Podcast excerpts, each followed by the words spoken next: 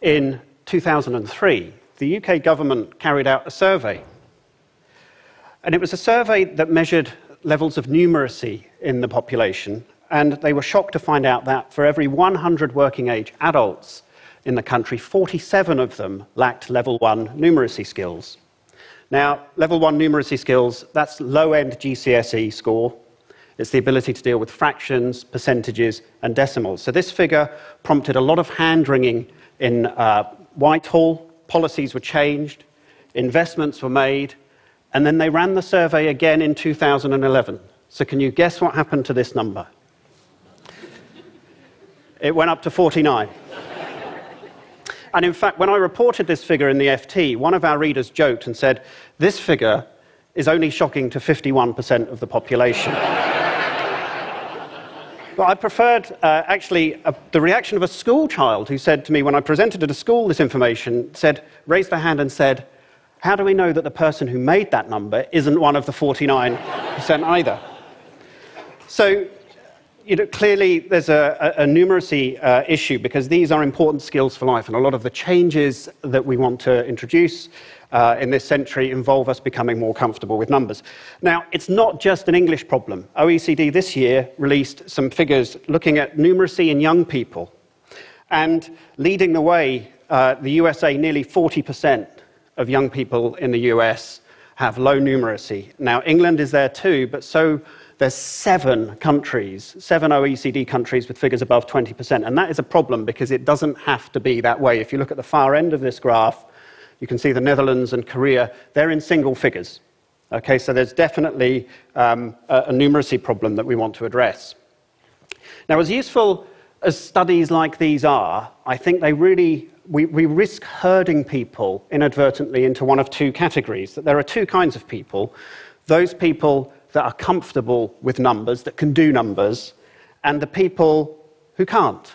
And I suppose what I'm trying to talk about here today is to say that I believe that that is a false dichotomy. It's not an immutable pairing.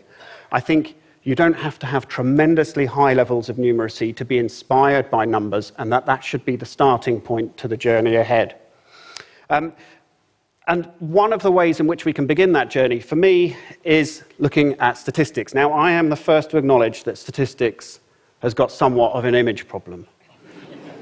It's the part of mathematics that even mathematicians don't particularly like. Because whereas the rest of maths is all about precision and certainty, statistics is almost the reverse of that. Um, but actually, you know, I was a late convert to the world of statistics myself.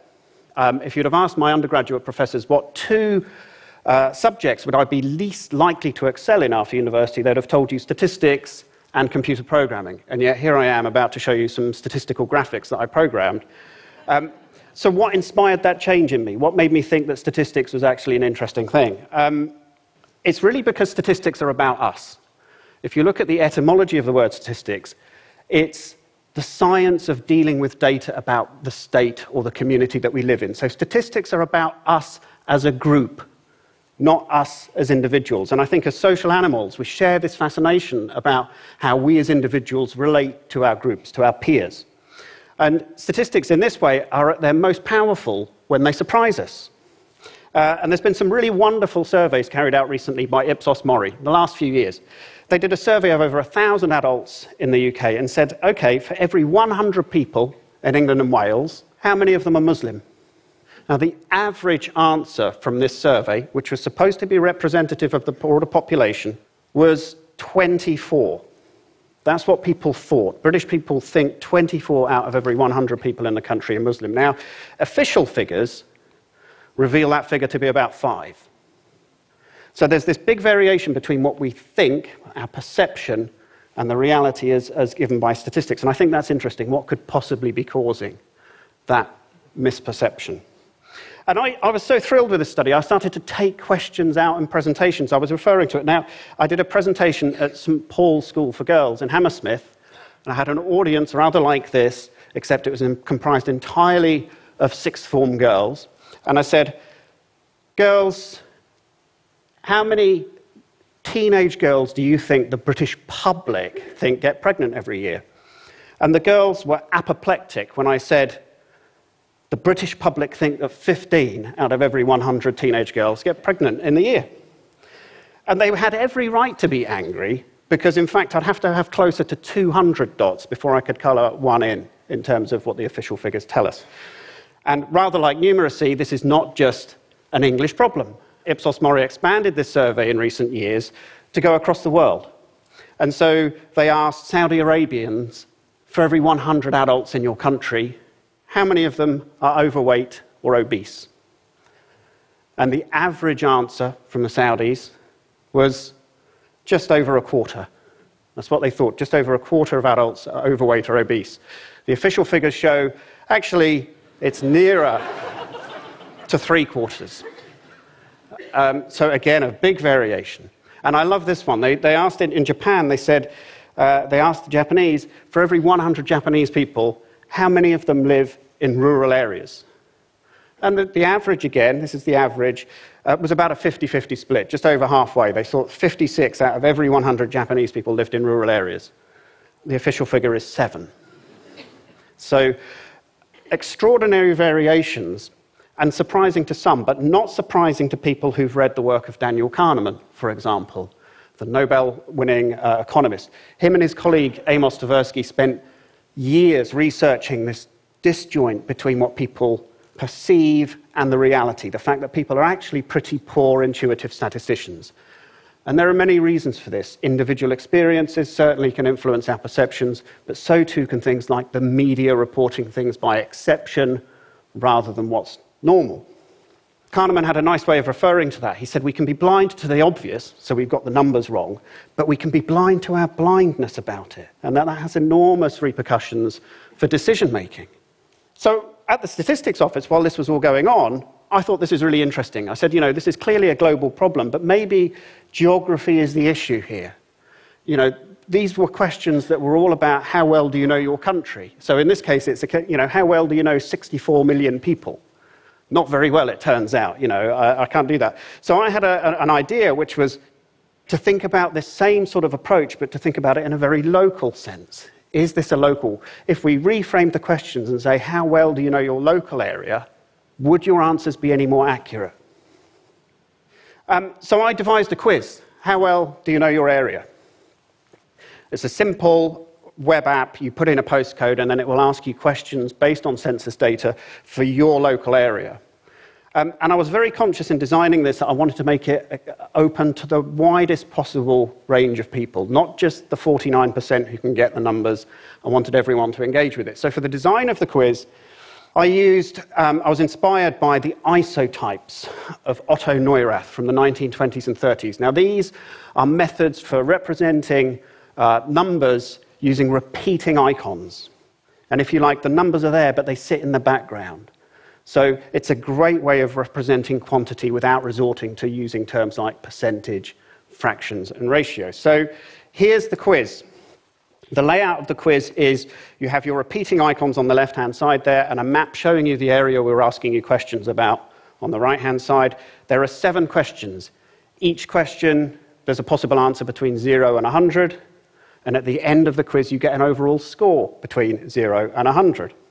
And so, because this is TEDx Exeter, I thought we would have a quick look at the quiz for the first few questions of, of Exeter. And so, the first question is for every 100 people, how many are aged under 16? Now, I don't know Exeter very well at all, so I had a guess at this, but it gives you an idea of how this quiz works. You drag the slider to highlight your icons, and then just click submit to answer. And we animate away the difference between your answer and reality. And it turns out I was a pretty terrible guess five. How about the next question? This is asking about what the average age is. So, the age at which half the population are younger and half the population are older. And I thought 35, that sounds middle aged to me. Um, actually, in Exeter, it's incredibly young, and I'd underestimated the impact of the university in this area. The questions get harder as you go through. So, this one's now asking about home ownership. For every 100 households, how many are owned with a mortgage or loan? And I hedged my bets here because I didn't want to be more than 50 out uh, on, on the answer. And actually, these get harder, these questions, because when you're in an area, when you're in a community, things like age, it's pretty, you know, there are clues to whether a population's old or young. Just by looking around the area, you can see it. Something like home ownership is much more difficult to see, and so we revert to our own heuristics, our own biases about how many people we think own their own homes. Now, the truth is, when we published this quiz, the census data that it's based on was already a few years old. We've had online applications that allow you to put in a postcode and get statistics back for years. So, in some senses, this was all a little bit old and, and not necessarily new, but I was interested to see what reaction we might get by gamifying the data in the way that we have, by using animation and playing on the fact that people have their own preconceptions. Um, it turns out rea- the reaction was, um, uh, was more than I could have hoped for. It was a long held ambition of mine to bring down a statistics website due to public demand. Uh, this URL contains the words statistics, gov, and UK, which is three of people's least favorite words in a URL.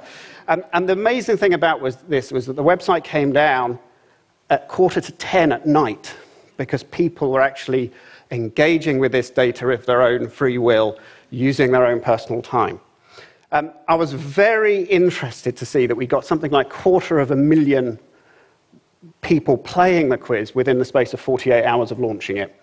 And it sparked an enormous discussion online on social media, which was largely dominated by people having fun with their misconceptions, which is something that, you know, I, I couldn't have hoped for any better in some respects.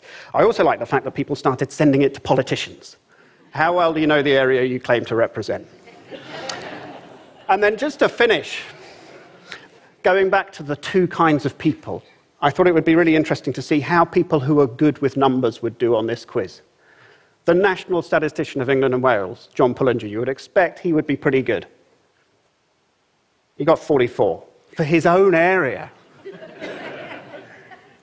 Jeremy Paxman, admittedly after a glass of wine, 36 even worse, okay? Um, it just shows you that the numbers can inspire us all, they can surprise us all. So, very often we talk about statistics as being the science of uncertainty. My parting thought for today is actually statistics is the science of us, and that's why we should be fascinated by numbers. Thank you very much.